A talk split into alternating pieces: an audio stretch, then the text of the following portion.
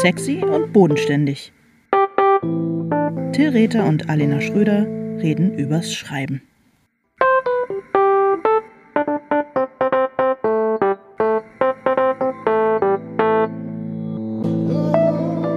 Hallo Alena. Hallo Till.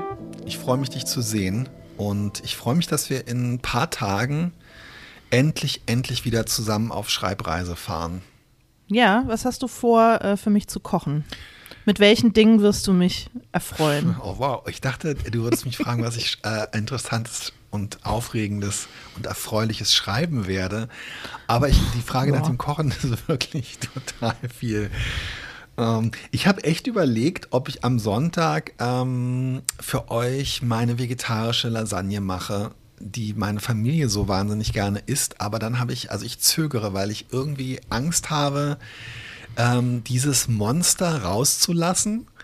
Mm. Und dann habe ich irgendwie auch Angst, dass euch das nicht schmeckt und dass ich dann ähm, den Rest der Woche schlecht draufkomme und ähm, kein Vertrauen mehr in meine ähm, kreativen Fähigkeiten habe.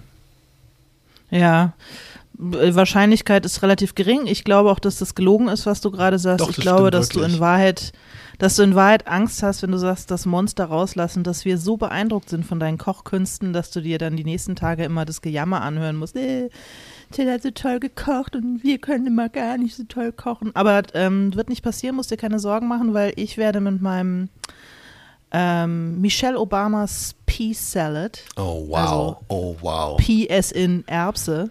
Oh. Ähm, um die Ecke kommen und ihr werdet einfach away geblowt davon. Müssen wir dann da auch so einen Garten anlegen und die Sachen ernten? ja, auf jeden Fall, ist doch klar. Okay, aber dann, dann kann hier auch so eine, so eine, so eine schmoddrige ähm, Lasagne dann am Sonntag, wenn es danach was Gesundes gibt. Super, wie schön, ich freue mich. Ne? Und Maike macht ja. Fischbuletten und ähm, den Rest der Zeit gehen wir zur Tankstelle und kaufen ja. Beefy im Heiße Teigmantel. Hexe. Und heiße Hexe. Ist da eine heiße Hexe? Weiß ich nicht. Ich denke mal, bei Tankstellen gibt es doch, oder gab es doch früher jedenfalls heiße Hexe, wobei ich ehrlich gesagt gar nicht weiß, was das ist. Ich auch nicht. Was ist das? Was, was erzählst du mir hier? Irgendein, irgendein Tankstellenfraß, bevor Tankstellen so kleine äh, äh, Freizeit- und Lebensmittel-Delis äh, wurden ähm, und da alles Mögliche gibt, gab es halt das normale äh, Süßigkeiten, Schokoriegel-Sortiment, Dosenbier und manchmal, wenn man Glück hatte, heiße Hexe. Das war halt irgendwas schmoddrig warmes, wahrscheinlich mit Käse überbackenes. War das so eine Station, wo man sich das selber aufwärmen konnte in der Mikrowelle? Irgendwie so, ja, sowas in der Art. Ah, okay, alles klar. Ja, sowas gab es in, äh, in Westberlin nicht. Ja, ja, wahrscheinlich. Es hat es nicht zu, bis zu euch rüber geschafft. Wir hatten nur ähm, kaltes Roastbeef aus der Senatsreserve. und so. Also darauf freue ich mich jedenfalls wahnsinnig, weil ich echt so richtig merke, dass ich, ähm, ja, ich weiß auch nicht, also ich brauche das wirklich so, um den Anfang zu markieren, dass jetzt auch wieder ähm, ein neues Projekt losgeht, weil ich endlich, endlich, endlich wieder was schreiben will. Mhm. Und ähm, ich weiß auch nicht, ich habe tatsächlich doch, also diese letzten Schreibreisen waren für mich so wichtig, dass ich mir im Moment gar nicht so richtig vorstellen kann, äh, unter normalen Bedingungen so in meinem Arbeitsraum im Büro oder zu Hause diesen Punkt zu finden, wo ich mir so sage, so Leute, jetzt geht's los das kann ich wirklich nur, wenn ich das so markiere durch diesen, durch diesen Aufbruch ins Ungewisse mit euch. Also das ist äh, echt psychologisch für mich mittlerweile total miteinander verkettet.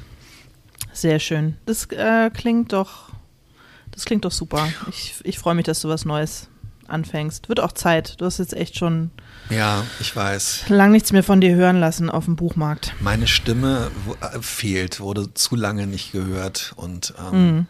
ja, ich werde sie jetzt sachte wieder erheben. Du weißt auch schon, was du schreibst, oder? Ja, also ich fange ja schon seit vielen, vielen Monaten an. Das ist jetzt nicht neu.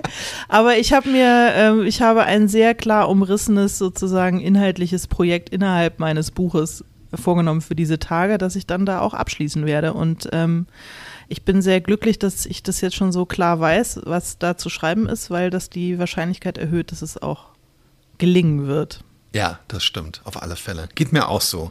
Und ähm, oh, ich jetzt und es ist noch was Tolles passiert. Ich will ähm, jetzt gleich noch, noch, darf ich noch ein Happy End, eine Happy End Geschichte erzählen? Ja, erzählst du bitte auch die Fortsetzungsgeschichte? Darauf wollte ich dich eigentlich noch ansprechen. Aber, aber erzähl erst mal dein Happy End. Also das Happy, das Happy End, du hast es ja nicht so mitbekommen, beziehungsweise ich habe das so ein bisschen von dir ferngehalten, äh, um dich damit nicht zu belasten. Aber ich habe mir ja im Frühjahr den Fuß gebrochen. Oh ja, wie und, geht's dir eigentlich? Ähm, geht dich gar nichts an. Und, ähm, und äh, ich erinnere mich, dass wir das hier im Podcast besprochen haben, dass ich mir den Fuß gebrochen habe, weil ich in äh, ein Möbelgeschäft geschaut habe, durchs Schaufenster geschaut habe und danach da an, vor diesem Möbelgeschäft eine einzelne Stufe runtergestürzt bin ja, eine reicht. und mir den Fuß gebrochen habe, denn ich brauchte einen Beistelltisch, einen Couch-Beistelltisch gestern, ich hatte immer das Gefühl, es, es braucht noch so eine Closure irgendwie. Ja. Ich bin noch nicht durch mit dem Thema, also ich kann wieder laufen, aber irgendwas fehlt noch. Und äh, gestern war ich in diesem Geschäft, doch tatsächlich, und habe dem äh, Inhaber, der damals nicht anwesend war, deswegen musste ich ja durchs Fenster gucken, konnte nicht rein, diese herzzerreißende Geschichte erzählt äh, habe den Couchtisch erstanden äh, und gleich mitgenommen und ich habe, weil die Geschichte ihn so traurig gemacht hat und ihn so äh, berührt hat, habe ich noch 10% Mitleidsrabatt bekommen. Und jetzt habe ich endlich einen Couchtisch. Ich finde das toll, das wie du, wie du einfach mit Geschichten auf allen Ebenen deinen Lebensunterhalt äh, oder ja, dir ein genau. Zubrot, nee, verdient ich meine es auch nicht, ein Zubrot, ein Zustelltisch. Ja, super. Ähm, du, herzlichen Glückwunsch. Ähm, Dankeschön.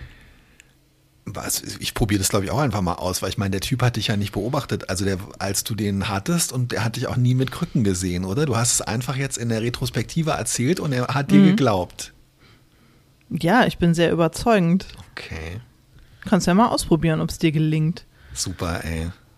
Du gewusst, äh, glaube ich, für uns äh, in Mecklenburg-Vorpommern an der heißen Hexe viele 10% Rabatte klar machen nächste Woche. Ja, Und darauf okay, freue ich mich, klar. darauf freue ich mich schon. Ich freue mich wahnsinnig. Ähm, ich habe vorige Woche angefangen in Berlin in der Staatsbibliothek unter den Linden im Zeitungslesesaal. Ich glaube, er ist Zeitschriftenlesesaal, nee, Zeitungslesesaal, ähm, für meinen nächsten ähm, lange erwarteten Roman ähm, zu recherchieren und zwar in Ausgaben vom ähm, Volksblatt, Spandauer Volksblatt aus den 70er Jahren. Und da hat mich auch schon wieder so, es war für mich natürlich wie so eine Reise in meine Zeitungskindheit sozusagen, als ich das erste Mal Zeitungen gesehen habe. Und es sind so viele Sachen in der Zeitung drin, die es einfach nicht mehr gibt. Also so, weiß ich nicht. Zum Beispiel Fortsetzungsromane.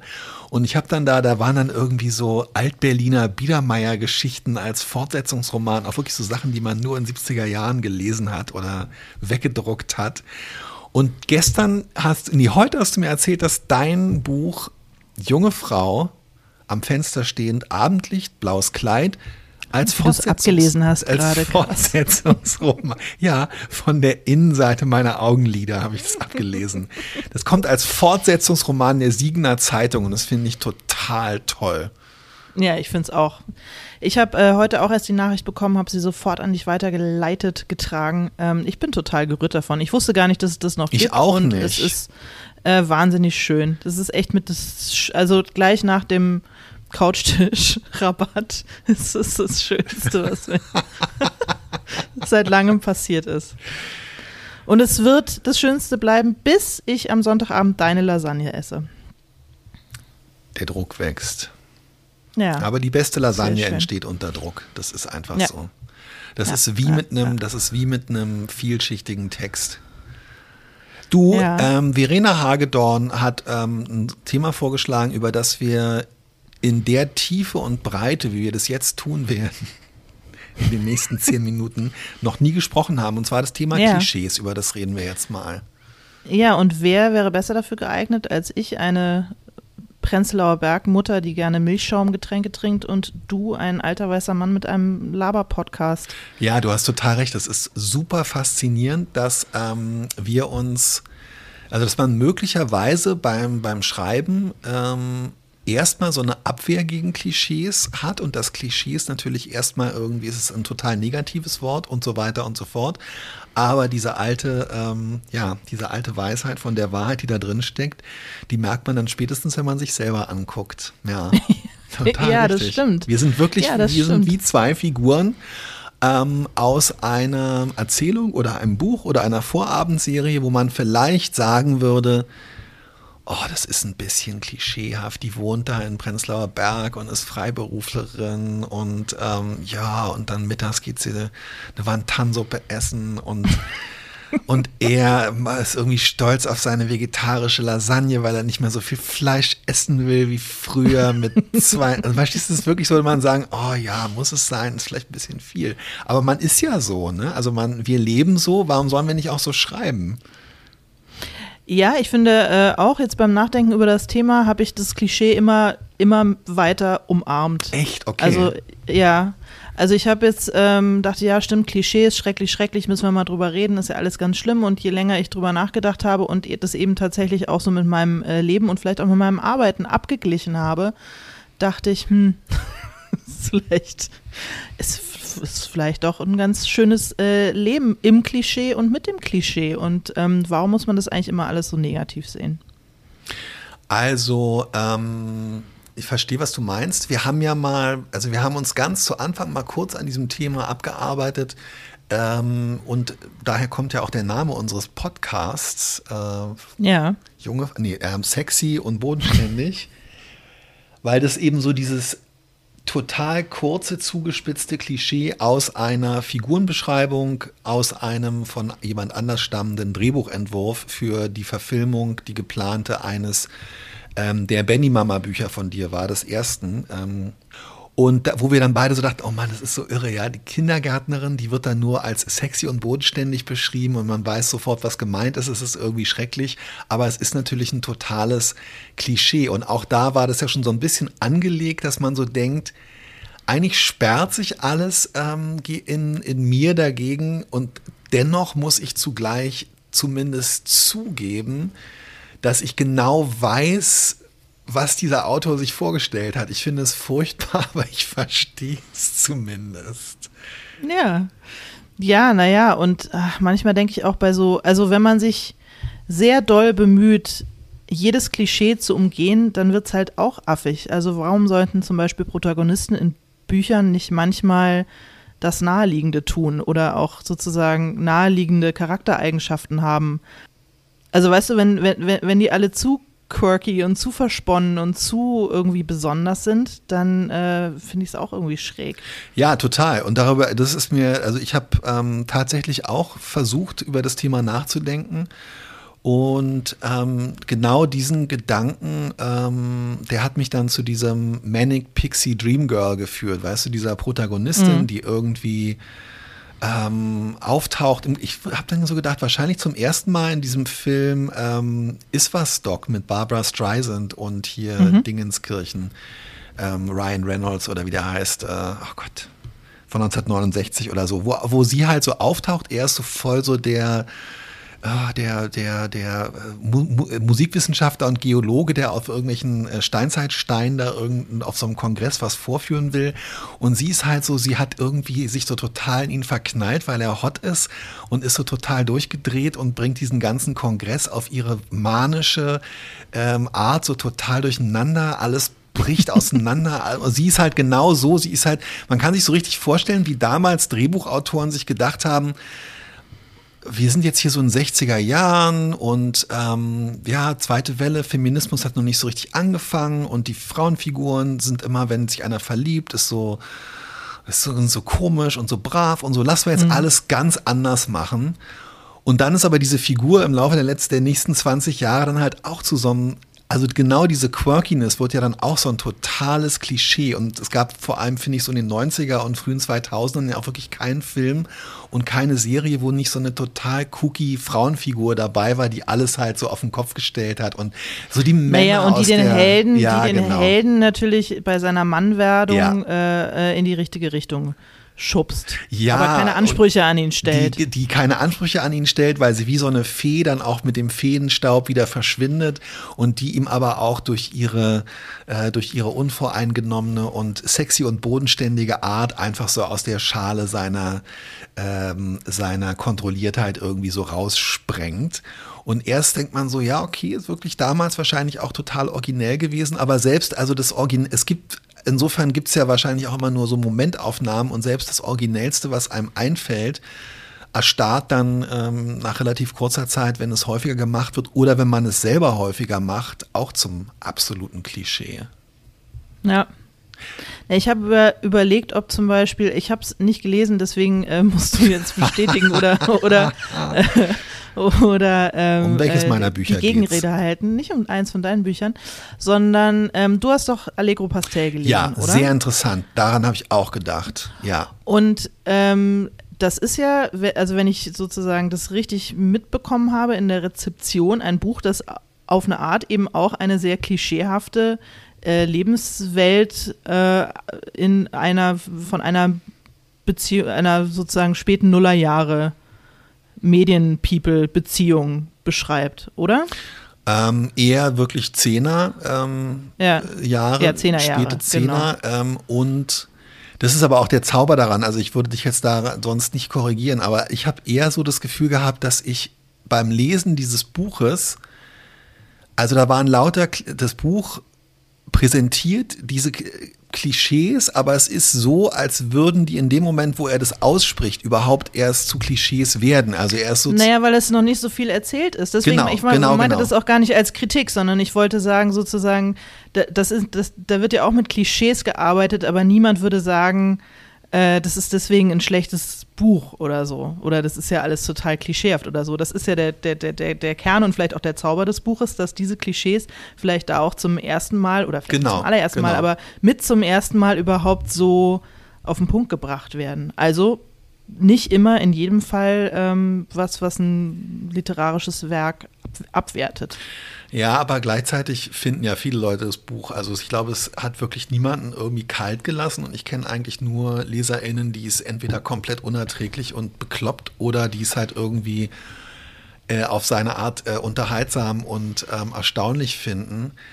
Ja, es ist komisch, weil es sind halt lauter so Sachen drin, also diese ich hatte das vorher noch nicht so gehört, dass man sich so viel über also es sind halt so diese Decathlon tragenden, gerne Tischtennis spielenden, super ernährungsbewussten, ihre Beziehung reflektierenden ähm, Leute, die das alles aber auch schon dann mit so einer ironischen Distanz, aber auch mit so einem ähm, ja auch mit so einer Achtsamkeit und so einem Bewusstsein dafür, was gut für sie selber ist, machen.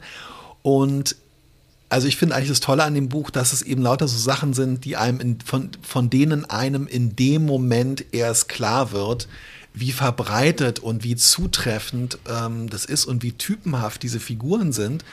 Aber ich würde sagen, ein richtiges Klischee wäre es eigentlich erst, wenn jetzt, also wenn ich jetzt sowas, wenn ich jetzt solche Figuren in mein nächstes Buch einpacken würde, dann würde ich sagen, wäre es irgendwie so ein richtiges Klischee. Ich fand es jetzt da bei Live Rand in Allegro Pastel eher so, ja, es war so, so Cutting Edge, äh, echt gut beobachtet und fast schon klischeehaft. Das ist schwer zu beschreiben, aber ähm, mhm.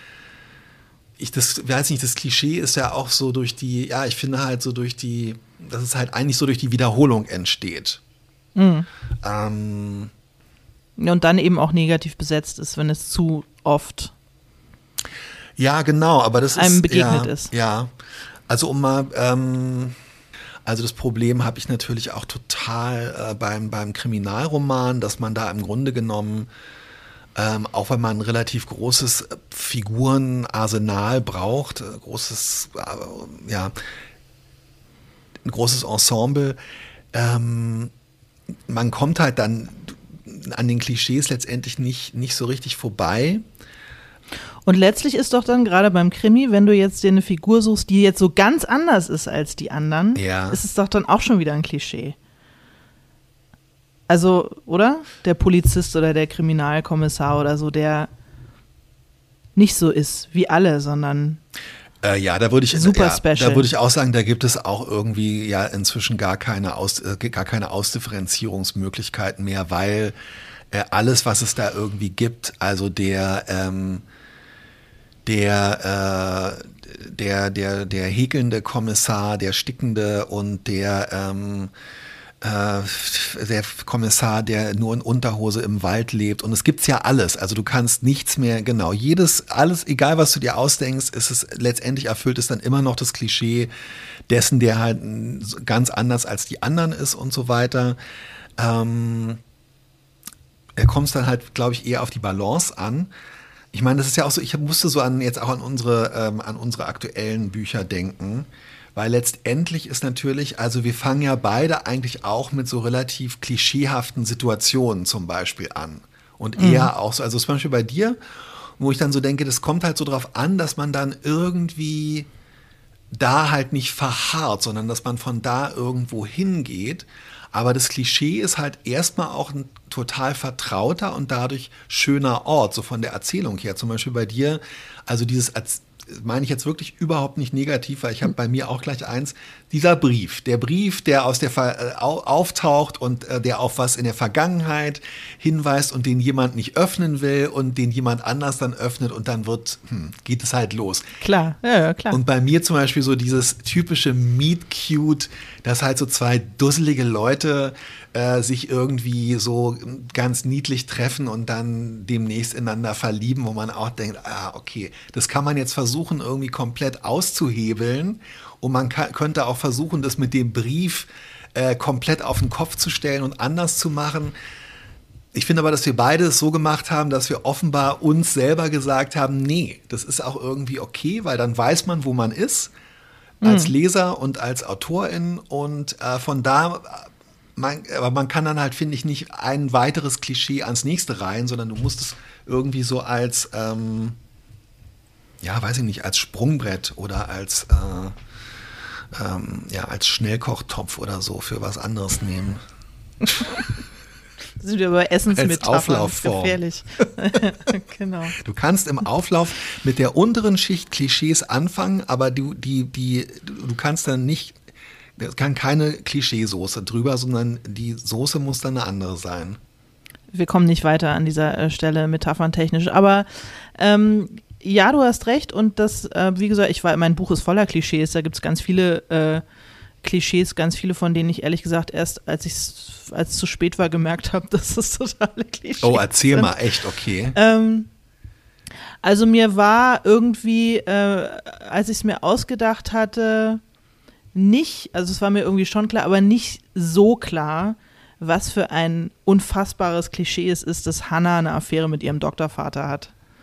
Ähm, okay. Und das ist natürlich ein mega fettes okay. Klischee. Und dann habe ich versucht, es irgendwie zu retten, indem ich das, dafür gesorgt habe, dass beiden halt auch irgendwie total bewusst ist, was für ein beschissenes Klischee das ist und dass sie sich beide schlecht ja, fühlen, ja. dass sie, dass sie ähm, dass sie in so einer klischeehaften Beziehung stecken. Aber, äh, aber so ist ja das Leben halt auch ganz oft. Also es gibt ja auch ganz viele Lebenssituationen, in denen man selber denkt, scheiße, was bin ich für ein fucking Klischee? Warum passieren mir mhm. super klischeehafte äh, Dinge? Und insofern dachte ich, okay. Aber das ist zum Beispiel was, was äh, öfter mal als Kritik kommt und was ich auch total annehme und wo ich sage, ja, stimmt, ist vielleicht ein bisschen arg auf die Zwölf. Ähm, naja, und später kriegt Hannah noch so eine quirky Freundin. Also insofern gibt es bei mir auch ein Manic Pixie Dream Girl, nur eben für die Heldin und nicht für den Helden.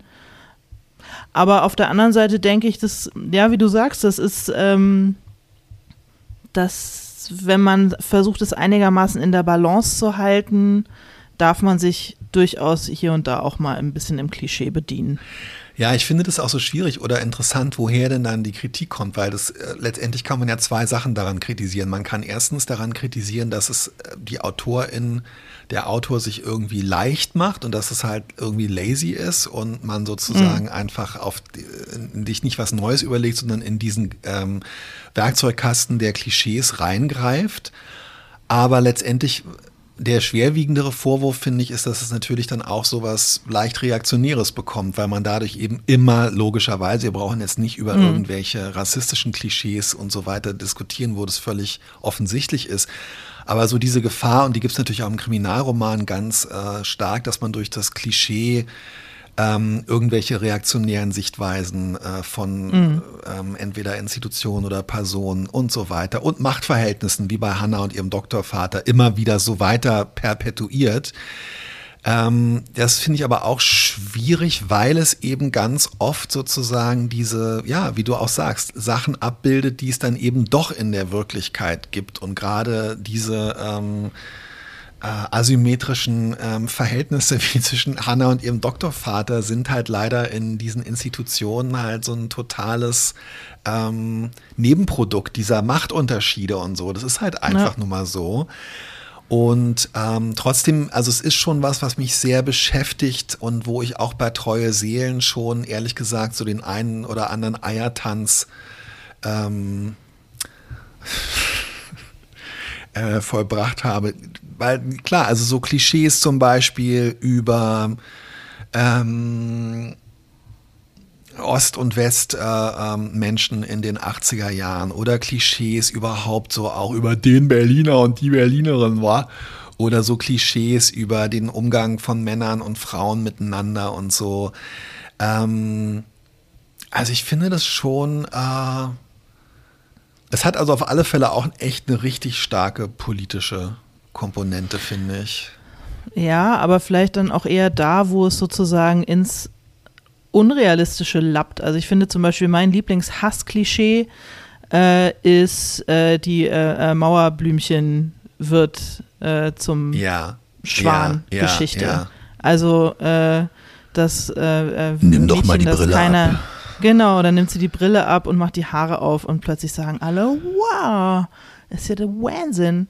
Ähm, das ist halt total, das ist ein super beschissenes Klischee schlimm, und es ist total reaktionär. Und es ist aber halt auch total unrealistisch. Also das ist, ähm, das kommt nicht vor in der Realität. Und äh, deswegen finde ich so ein Klischee so besonders schmerzhaft, ehrlich gesagt. Oder ja.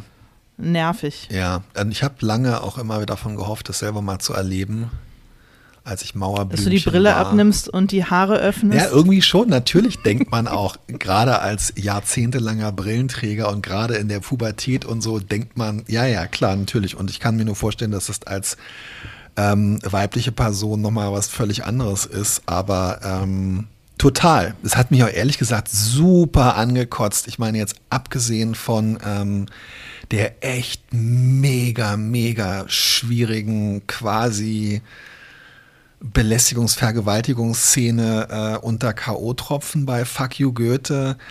Da halt auch am Ende, also dass dann halt irgendwie, ja, Caroline Eichhorn eben auch plötzlich äh, von den ähm, äh, von den Sexworkerinnen irgendwie mal umgestylt und dann doch echt so eine richtig hotte äh, Lehrerin wird, ey. Ja, zum, ja, komplett schreckliche Storyline. Die man auch aus diesem, aus diesem Film komplett hätte rausschneiden können. Also ähm, Absolut. Das ist ganz interessant, weil manchmal habe ich das Gefühl, dass Klischees dann aber auch plötzlich so eine Wirkmächtigkeit und also die haben es, dass man fast dann so als, und das kann ich mir vorstellen, weil, weil aber an so einem Film ja einfach so viele Leute mitwirken. Und ich habe dann so das Gefühl, dass die dann einfach so eine also die haben so eine Macht, die werden dann wie zu so einer sich selbst erfüllenden Prophezeiung. Also irgendwie muss es dann gemacht muss werden. Es dann rein sein. Und am Ende ja. kann man wahrscheinlich gar nicht mehr sagen, ja, Kollege XY hatte die Idee mit, äh, nimm doch mal die Brille ab und Kollegin Z hat gesagt, ach weißt du was, dann schminken die Sexworkerinnen die. Sondern es ist wahrscheinlich einfach es ist, wenn du halt irgendwie einen Moment die Zügel schleifen lässt, kommt doch die Klischeesoße plötzlich auch über die nächste Schicht wieder. Ich äh, meine gespürt zu haben beim Gucken von Fuck You Goethe, dass Caroline Herford selber das so affig findet, ja. dass sie es spielt mit einem ja. sozusagen ironischen Zug. Das war ging in Richtung äh, um Helga Feddersen. Äh, äh. Ja. Das, ähm, das ein bisschen wie, ähm, ja.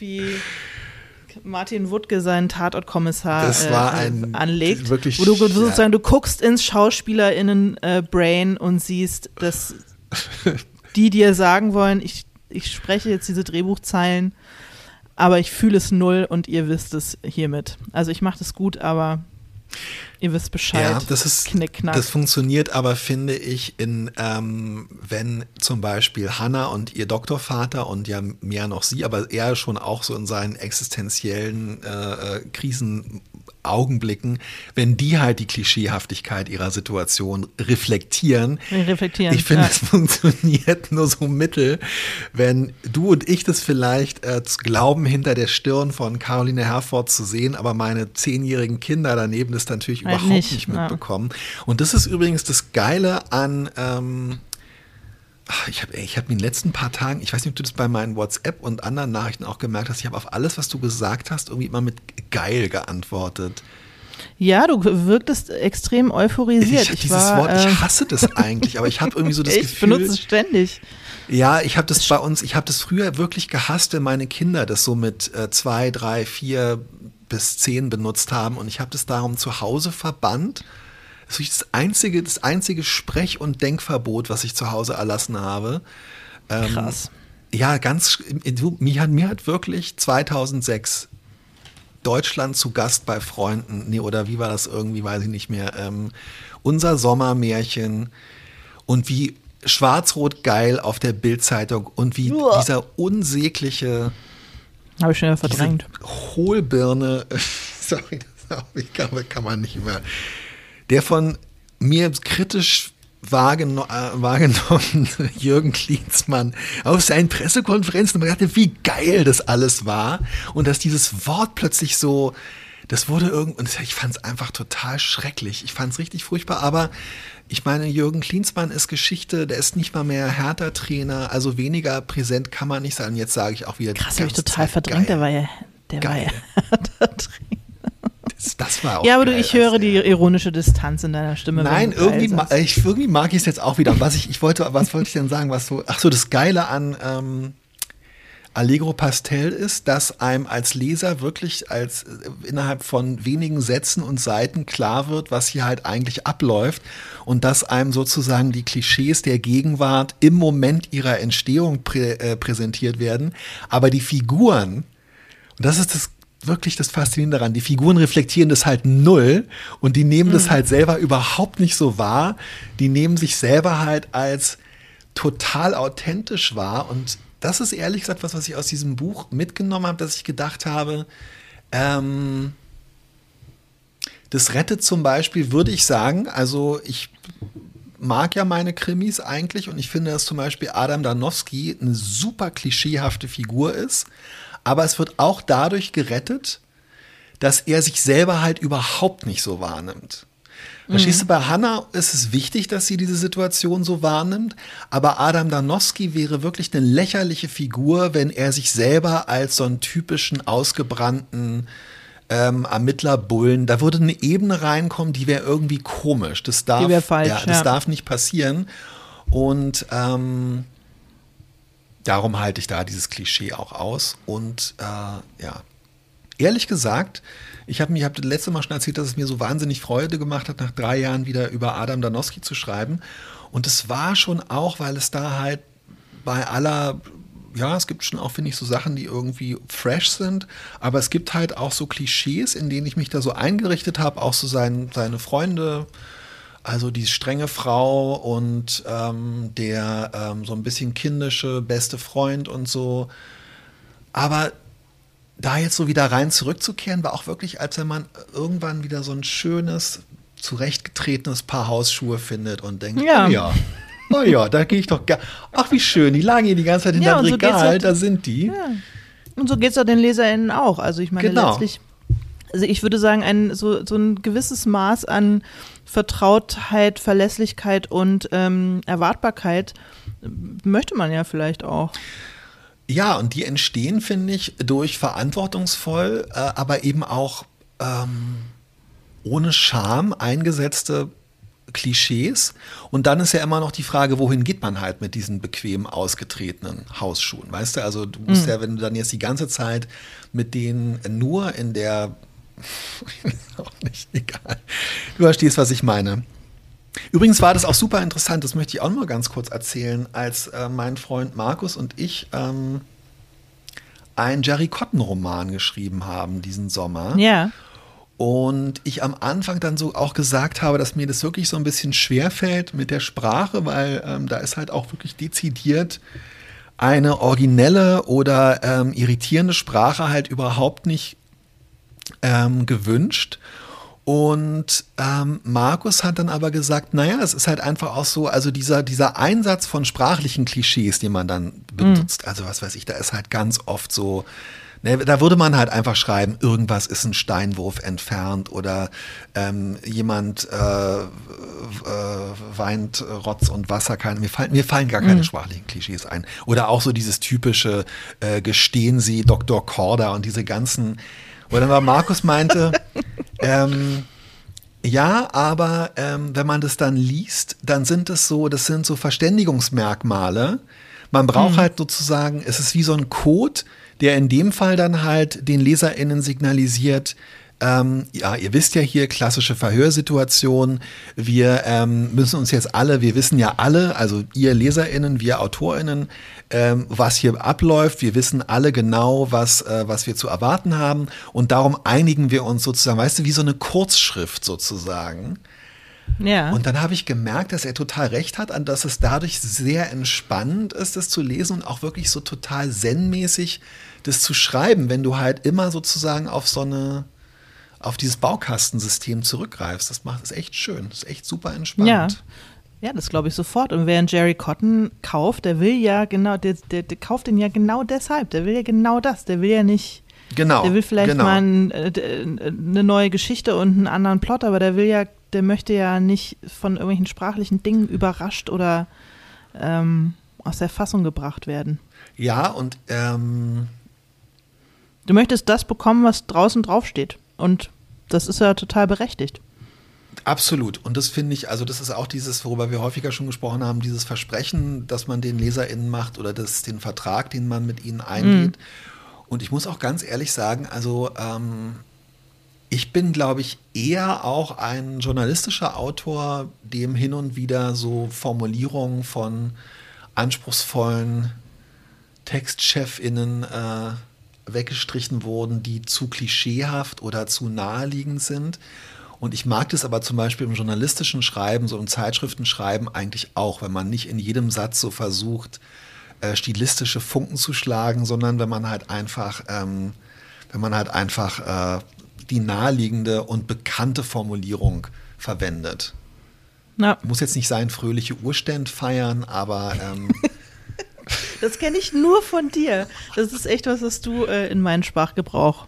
Und noch nicht mal in meinen Sprachgebrauch.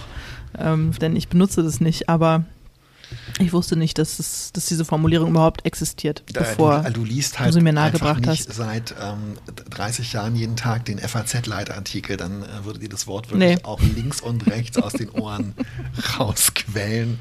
Und du liest auch nicht ähm, die ähm, die verfassungsrechtlichen Betrachtungen von ähm, Dr. Heribert Prantl, der auch ein großer nee, Anhänger nur wenn du sie, Wortes ist. Nur wenn du sie mir äh, vorträgst. Nur, äh, nur, in der, nur in der Hörversion durch dich gesprochen. Ja, und das finde ich halt zum Beispiel, ich finde so dieses, wenn dann in so einem Leitartikel steht, ähm, diese oder jene ähm, also wenn, wenn, wenn diese oder jene ähm, Maßnahme äh, von der Regierung von oben durchgesetzt wird, dann, ähm, dann äh, äh, äh, feiert die Gängelung äh, des freien Bürgers fröhliche Urständ. Das finde ich ist halt so ein Scheiß-Klischee, weil jeder weiß, damit ist eigentlich nur gemeint, naja, das führt dann wieder dazu, dass der Bürger ge, äh, gegängelt wird und das wollten wir ja nicht mehr. Oder es heißt halt einfach, naja, dann passiert wieder was, was man eigentlich will. Ähm, Warum nicht einfach mal so hinschauen? Naja, und äh, gleichzeitig, ich kann mir halt unter etwas ist ein Steinwurf entfernt, kann ich mir halt was vorstellen. Ich weiß wirklich ziemlich genau, wie weit es ist. Und mhm. es ist auch eine Formulierung, die was Kindliches hat, weil als Kind wirft man mit Steinen. Es ist was super Konkretes. Aber bei diesen Klischees, so wie fröhliche Urständfeiern oder so, wo, wo es einfach nur so eine, so, eine, so eine altvordere Müllsprache ist, unter der man sich nichts vorstellen kann, das regt mich einfach nur auf, ey. Kann ich sehr gut verstehen. Hast du noch so ein Hassklischee, das du richtig gar nicht magst?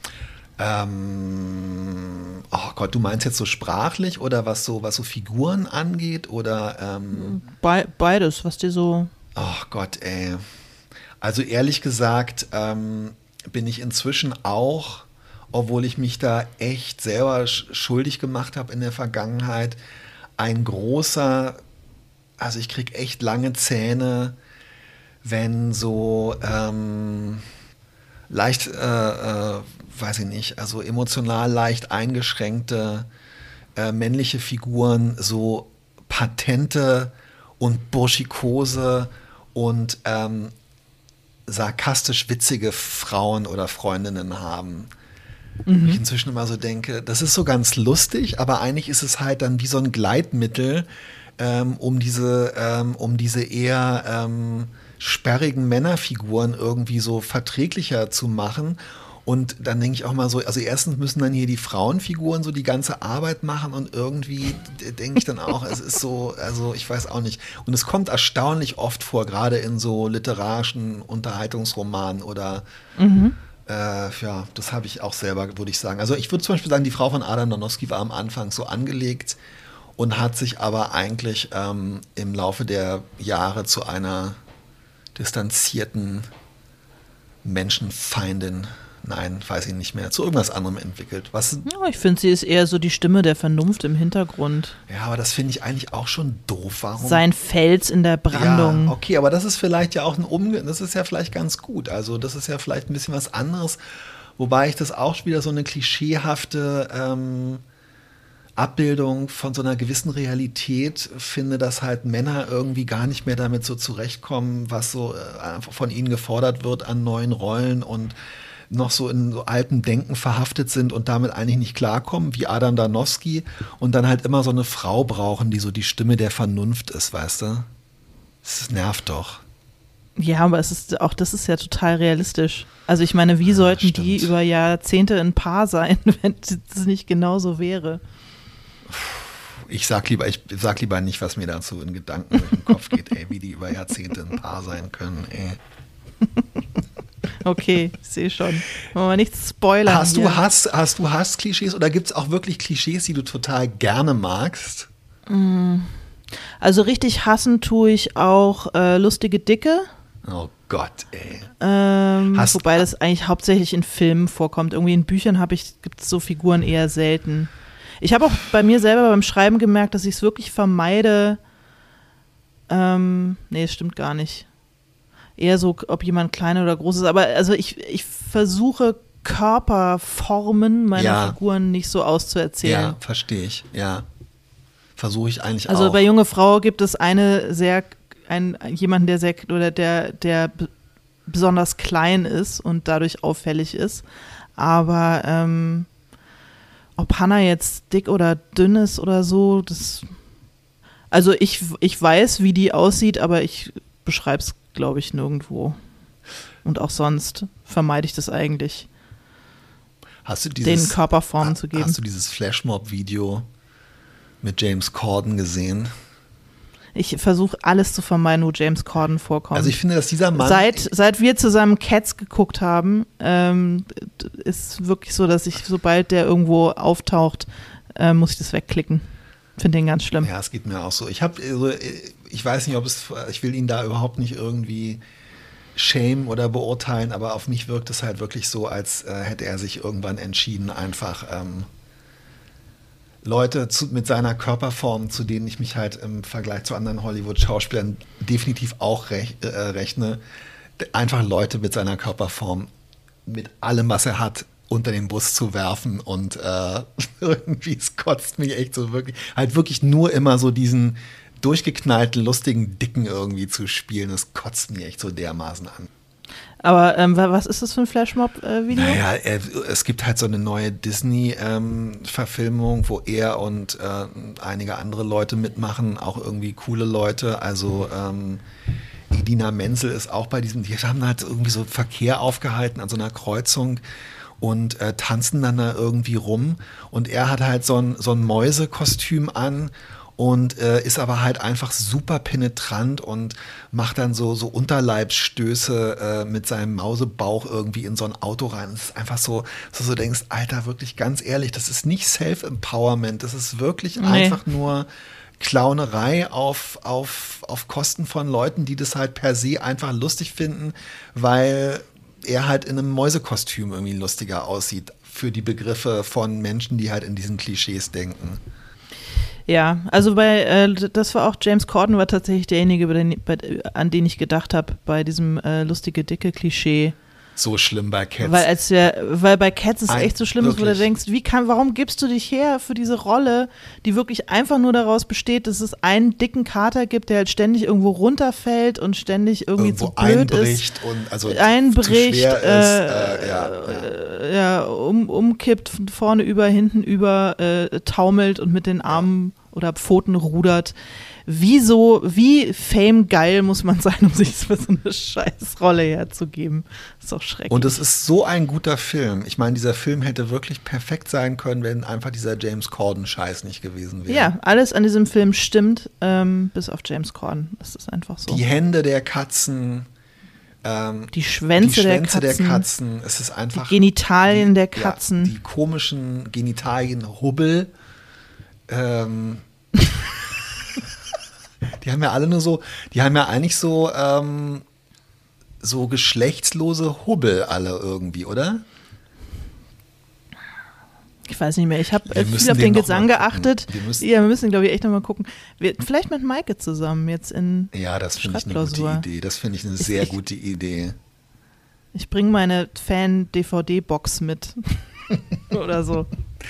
Sag, aber ähm, sag mal bitte, was du ja. für Klischees, äh, was magst du für Klischees?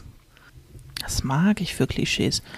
Äh, äh, äh, äh. also ich, vielleicht bringt es sich auf, äh, ich, also ich habe, ich merke halt, ich mag bei aller politischen Problematik und bei allen Diskussionen, die ich darüber führe, ich sehe wirklich wahnsinnig gerne ähm, amerikanische äh, Polizeiserien. Und zwar wirklich, weil ich diese Klischees, also diese Aneinanderreihung von Klischees, ich finde wirklich zum Beispiel, dass Bosch auf Amazon die beste Polizeiserie ist, weil in dieser Serie ist keine einzige Einstellung, kein Satz, keine Figur, die irgendwie originell ist, sondern du hast wirklich so den total ähm, rechtschaffenen, aber super ruppigen Ex-Veteran Hauptfigur, der natürlich irgendwie alleinerziehender Vater seiner ähm, halbwüchsigen Tochter, die natürlich bei ihm einziehen muss.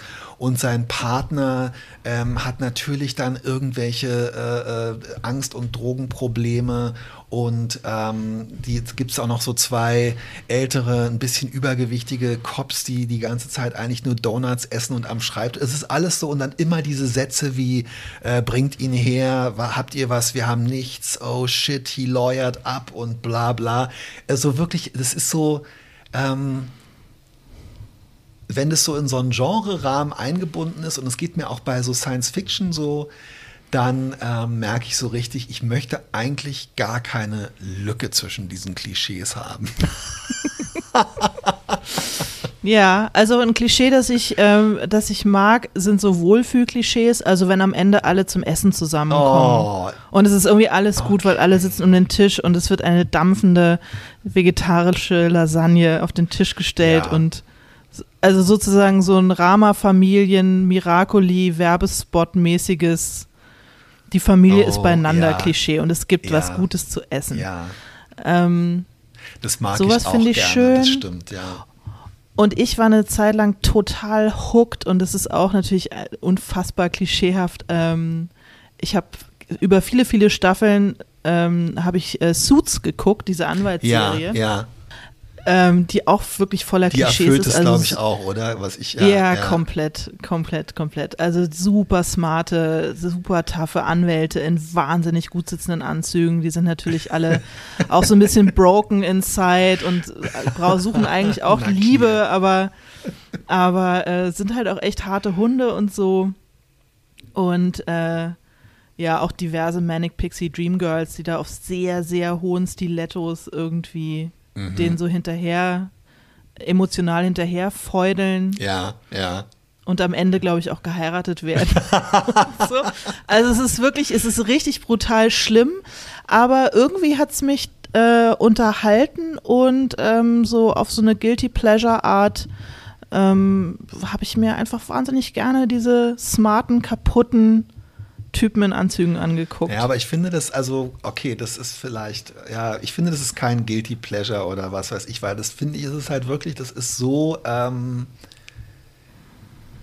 Das ist so eins zu eins und das sehe ich halt zum Beispiel bei Bosch auch so. Also ich finde es zum Beispiel für mich, ich krieg's in meinem Kopf eher zusammen, ähm, mir Bosch anzugucken und gleichzeitig für dafür zu sein, äh, für Defund the Police oder so zu sein, als zum Beispiel Brooklyn 99, Brooklyn 99 zu gucken und äh, äh, polizeikritisch zu sein, weil ich irgendwie denke, äh, also ich möchte dann eigentlich auch nicht ähm, innerhalb von so einer Klischee ähm, äh, getriebenen Serie wie so einer Sitcom, möchte ich dann eigentlich gar nicht unbedingt Kompromisse oder ähm, Debatten oder so, sondern wenn, finde ich, funktioniert es dann halt auch wirklich unter Umständen einfach als so ein Kontrastprogramm und als eine Auszeit. Und das finde ich ist dann, das kann sich auf alles beziehen, auf, ja, ist vielleicht auch ein bisschen äh, destruktiv, aber ich finde das, äh, finde das irgendwie okay. Ich finde das nicht so guilty. Also ich bin da keinen, fühle mich nicht schuldig dabei. Ja. Es kann aber auch manchmal, also ich habe ähm, zum Beispiel wahnsinnig gerne, ähm, es gibt eine Sache, die ich tatsächlich, wo ich auch denke, das mag ich vielleicht nicht. Es ist auch ein bisschen obskur. Es gab vor zehn Jahren so eine Serie, ähm, ich weiß nicht, ob du die damals wahrgenommen hast, die hieß Parenthood. Mm -mm. Da spielt zum Beispiel die, ähm, ja, ich bin so schlecht mit Namen. Die Mutter von den Gilmore Girls spielt da eine von den Hauptrollen. Das ist halt so eine Großfamilie. Mhm. Drei oder vier Geschwister, die alle irgendwelche Probleme haben und der, der Patriarch und die Matriarchin und dann deren Kinder. Und es ist halt so typisch, im Grunde Modern Family, aber auf Ernst. Mhm. Und ähm, dann war echt eine super positive ähm, Besprechung von äh, Emily Nussbaum im New Yorker und daraufhin habe ich mir das angeguckt, weil sie halt so geschrieben hat, dass es oft so rührend ist und dass sie so viel so toll hinkriegen und wie Familien miteinander reden und wie Partner miteinander reden und dieses Schweigen zwischen Eltern und Kindern. Und es stimmte auch, aber an einer Passage hat sie geschrieben dann, ähm, aber es ist äh, ein bisschen viel Dancing in the Kitchen. und das hatte ich erst so im Hinterkopf. Oh, ja. Aber dann nach der dritten Szene, wo so diese Geschwister, die sich eigentlich alle gerade gestritten haben, aber wo dann halt doch irgendwie dann der eine anfängt zu tanzen und dann die verstockte Schwester dazu holt und dann sind sie halt alle Mitte 30, Anfang 40 und dann tanzen sie in der Küche und singen in die Kochlöffel. Das ist für mich dann so dieses, wo das, das Schöne, alle sitzen bei der vegetarischen Lasagne und es ist orangefarbenes Licht und die, die, der Dialog wird so abgedämpft und man weiß, okay, das finde ich auch schön. Aber ich konnte dann nach der ersten Staffel eigentlich nicht weiter gucken, weil es war zu viel Dancing in the Kitchen. Dancing in the Kitchen. das hasse ich, ey. Ja, in der Küche tanzen ist auch ganz, ganz, ganz, ganz schlimm. Und was mir auch noch eingefallen ist, ist ähm, vielleicht zu dem, also de, de, das Mauerblümchen-Äquivalent äh, für Männer ist ja ganz oft, ähm, also die Geschichte ist, eine äh, äh, junge Frau ähm, kommt neu in die Stadt, äh, arbeitet in einer Werbeagentur, verliebt sich in den äh, Chef, irgendwie kriegt ihn vielleicht auch, aber vielleicht auch nicht. Aber am Ende erkennt sie, dass ihr Nachbar, der immer so ein bisschen ihr unscheinbarer oh Gott, ja, ja. bester Freund war, dass das eigentlich der wahre Dreamboy ist. Und was ich ein bisschen gemein finde, also das Mauerblümchen muss sich ja selber verändern, aber der der schüchterne Nachbar von nebenan, der muss eigentlich gar nichts tun. Der muss eigentlich nur darauf warten, dass die weibliche ja, Heldin genau. erkennt und äh, wahrnimmt, dass er in Wahrheit ja, der Supertyp und eine ist. ganze Generation von schüchternen Nachbarn hat dadurch gelernt, hat dass sie halt irgendwann von ihrer Angebeteten aus der Friendzone entlassen werden und ähm, regt sich dann, wenn sie in der Friendzone bleiben müssen, total auf und werden zu Incels. Ja, so sieht es nämlich aus. Da sieht man, wie gefährlich Klischees sind. Total. Und was ich auch ganz, ganz schrecklich finde, weil wir jetzt so übersehen und so reden, das war auch damals bei Parenthood eine Sache und das, das deswegen habe ich auch angefangen, äh, aufgehört, Borgen zu gucken. Ich hasse es. Ich hasse es, wenn die weibliche Hauptfigur dann irgendwann Brustkrebs bekommt oder irgendeine andere Krebsart, so nach dem Motto. Und das ist jetzt so die Prüfung, durch die die Frau als Figur dringend in einer Dramenserie irgendwie auch noch gehen muss. Mhm. Weißt du, bei Borgen. Ist es, passiert das so oft? Ich find, Kriegt die dann Brustkrebs? Ich weiß ich gar nicht mehr. Ich glaube schon. Also auf all, ja, ja, doch, auf alle Fälle wird es ja, ja, doch.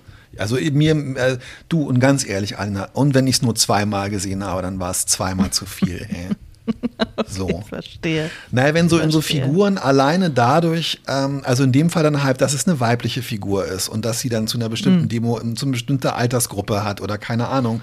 Und auch wenn so in so Figuren, das ist ja auch ganz oft bei so, ähm, ach ja, bei, also das, wenn, wenn so, wenn schon so in, in dem, äh, in, den, in den einfachsten Parametern einer Figur, ihrer Herkunft oder ähm, wie sie halt irgendwie wahrgenommen wird oder was sie für einen sozialen Status hat, wenn da dann immer schon automatisch so ein Trauma oder so ein, so ein Schicksal angelegt ist, das finde ich auch mal ganz, ganz furchtbar. Ja, vor allem bei den Frauenfiguren funktioniert es natürlich so besonders, weil es so die Weiblichkeit angreift, weil dann die Haare ausgehen und so. Ich meine, ein männlicher Held in einer Serie oder in einem, in einem Roman oder so, da würde man ja nie sagen, okay, jetzt kriegt er Prostatakrebs, das ist jetzt die Prüfung, die letzte große Prüfung, durch die er durch muss.